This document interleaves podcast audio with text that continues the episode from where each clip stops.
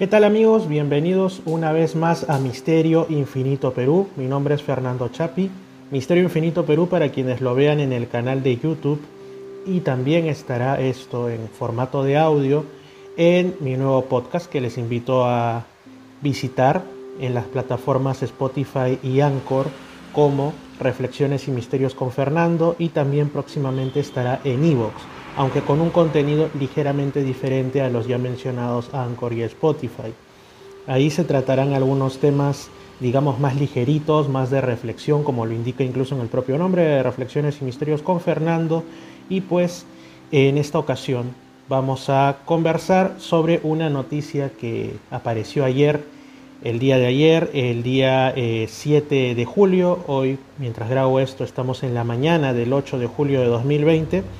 Bueno, esta noticia apareció en el Facebook oficial de Juan José Benítez, de JJ Benítez. Lo que menciona es que, eh, y, y, poco más dice en realidad, es una imagen, ¿no? que en el mes de octubre de este año, sin precisar un día en específico, será publicada su nueva obra, titulada La Gran Catástrofe Amarilla, Diario de un Hombre Tranquilo. Se entiende, como en sus otros libros, que la fecha que él pone como lanzamiento es la fecha de España y que a los siguientes, mejor dicho, a los, a los demás países estaría llegando en siguientes semanas o meses. Y desde el momento mismo en que apareció la imagen en, en la página de Facebook de Juan Benítez, empezaron las especulaciones sobre qué es lo que nos podríamos encontrar en este libro. Y lo reitero, en este video o audio, para quienes lo escuchen en el podcast, pues lo único que hacemos es especular en base a la portada y en base a algunos otros elementos. ¿no? Para empezar, ¿qué vemos en la portada del libro? Vemos un, barco que está, eh, digamos, como elemento resaltante, como elemento más cercano, navegando sobre un lo que parece un mar de aguas bastante tranquilas, aunque con una extraña luminosidad amarillo fosforescente y en el fondo también se aprecian algunos edificios y todo está teñido con esa luminosidad que quizá haga referencia, definitivamente diría yo hace referencia a ese título de la gran catástrofe amarilla. Es un, fondo, una coloración bastante lúgubre, bastante sombría y pues eh, esto lo que me recuerda es que hace unos meses atrás eh, Juan José Benítez estuvo pues eh, pasando un momento, bueno, que nos tuvo en vilo a muchos. Eh, me imagino que, que, fue bastante desagradable para él y para los que estuvieron también ahí, ¿no?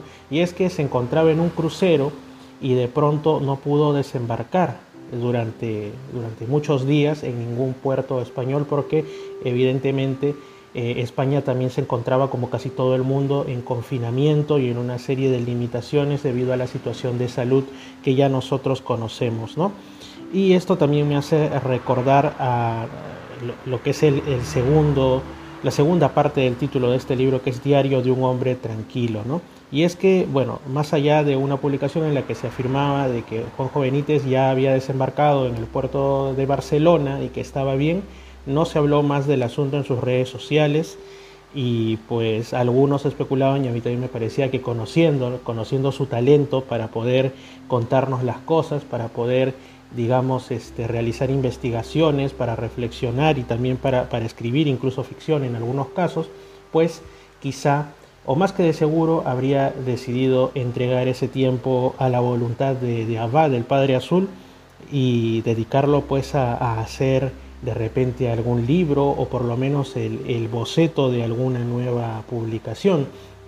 Y a mí me parece que por ahí va la cosa. Quizá eso de diario de un hombre tranquilo tiene que ver con que una vez eh, pues enterado de que la situación del crucero no se iba a solucionar en cuestión de, de horas ni de unos pocos días, pues decidió emplear ese tiempo para estar tranquilo y haciendo lo que, lo que más disfruta, lo que más disfruta después de la pintura, porque él siempre ha dicho que la pintura es como que su, sueño, el sueño que, siempre ha tenido, en realidad lo, que más eh, le agrada hacer, pues lo segundo sería escribir. Entonces escribiendo y quizá de ahí salió este libro.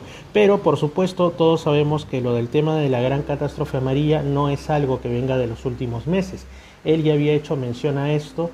Eh, más o menos en relación también al evento de GOC, al cual ya le dedicó un libro y que también en Misterio Infinito Perú en YouTube tenemos eh, ahí un video al respecto.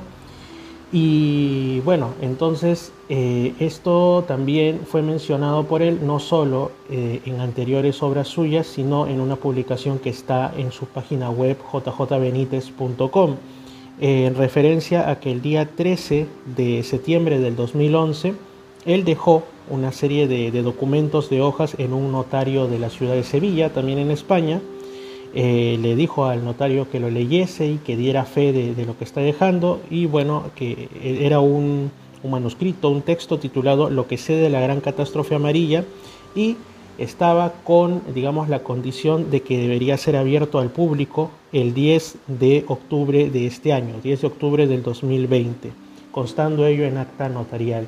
Y es llamativo que justamente para octubre de este año, aunque sin fecha, nos estén indicando ya que va a salir también el libro de la gran catástrofe amarilla. Pero ¿cuál es el tema con esto? Algunos dirán que de repente eh, lo que quedó en notario no era otra cosa que, una primera edición del libro. Pero si vemos las fotos que acompañan en, la página web de Benítez a, este, a esta entrada, a este pequeño artículo sobre este, lo que sé de la gran catástrofe amarilla, se ve al notario con unas pocas hojas. En realidad incluso se aprecia, aunque no se puede leer lo que dice ahí, eh, que se trata de hojas que están, digamos, conformadas por no muchas líneas. Y bueno, eh, eh, pero al parecer la información debe ser bastante llamativa, porque Juanjo Benítez cuando escribe en su página, pues lo que menciona es que pues, le, le sorprendió, digamos, el profesionalismo, la entereza del notario, que tras haber leído lo que estaba ahí no hizo el más mínimo gesto ni de desaprobación, ni de asombro, ni tampoco de, algún tipo de juicio. Lo que indica que él esperaba que probablemente eso ocurriera debido a que se trataba de una información eh, poco común o particularmente delicada o, espectacular, digámoslo así, ¿no?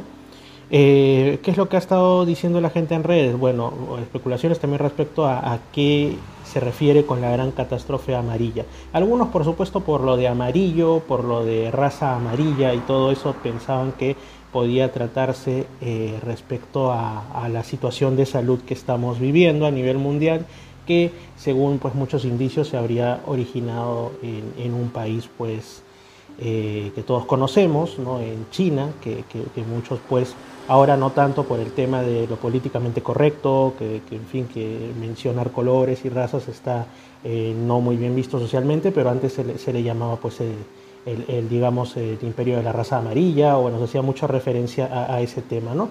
Bueno, el caso del este asiático, en el caso de China. Entonces, para algunos era eso, ¿no? Que eh, supuestamente entre eh, las revelaciones del mayor Jasón o quizá de Eliseo, no solo se haría referencia al tema de, de Gog, sino también a, un tema muchas décadas antes de eh, lo que está ocurriendo ahora, es decir, que sería algo planificado o por lo menos eh, una cuestión que de alguna manera, quizá mediante la tecnología de viajes en el tiempo, sabían que iba a ocurrir en un futuro. ¿no? Recordemos que, Caballo de Troya, que es la, obra sobre la vida de Jesús, sobre este viaje en el tiempo, pues trata sobre, eso, ¿no? sobre la manipulación eh, por parte de científicos de eh, del tiempo, no solo hacia el pasado, porque también al inicio se menciona eh, que habían exploraciones por parte de militares estadounidenses hacia el futuro. ¿no? Entonces podemos especular bastante, pero como digo, simplemente son, son ideas que se van soltando.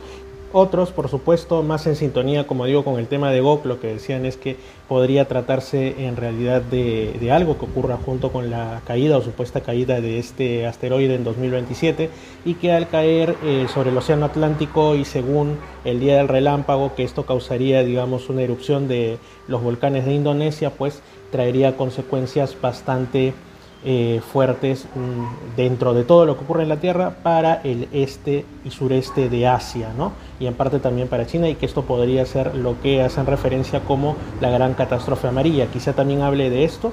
Bueno, en realidad, como digo, aquí estamos eh, abriendo la mente, estamos intentando ver algunos indicios que pudieran haber. La realidad de esto la vamos a saber en octubre de 2020, tanto el día 10 cuando eh, la información que está en notario salga al público como en el día de ese mes en que salga también a la luz el libro propiamente dicho. Em, poco más es lo que hay que decir al respecto, pero les estoy dejando en la descripción para quienes vean el video, ¿no? Y para quienes están en podcast, simplemente pues busquen en la página de Facebook de JJ Benítez la publicación que le ha hecho el día de ayer, 7 de julio, sobre este tema de la, eh, la gran catástrofe amarilla.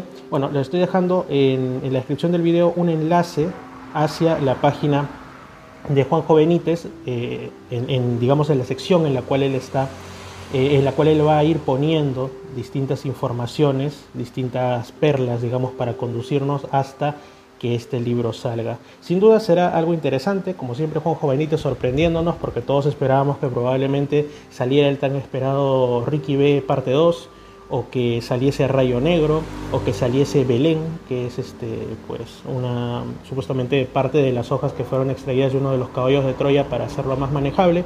Pero, como digo, nos sorprende Juan Jovenitas porque lo que va a salir próximamente es La Gran Catástrofe Amarilla. Y curiosamente uno de los, de los últimos libros que sacó era Gog, ¿no? Así que estamos yendo hacia esas revelaciones conforme se acerca el 2027, para el cual incluso hay un, un relojito en la página oficial de Juan Benítez. Saludos a todos desde Misterio Infinito Perú en YouTube, desde Reflexiones y Misterios con Fernando en Anchor, en Spotify y próximamente en Evox. Nos estamos viendo.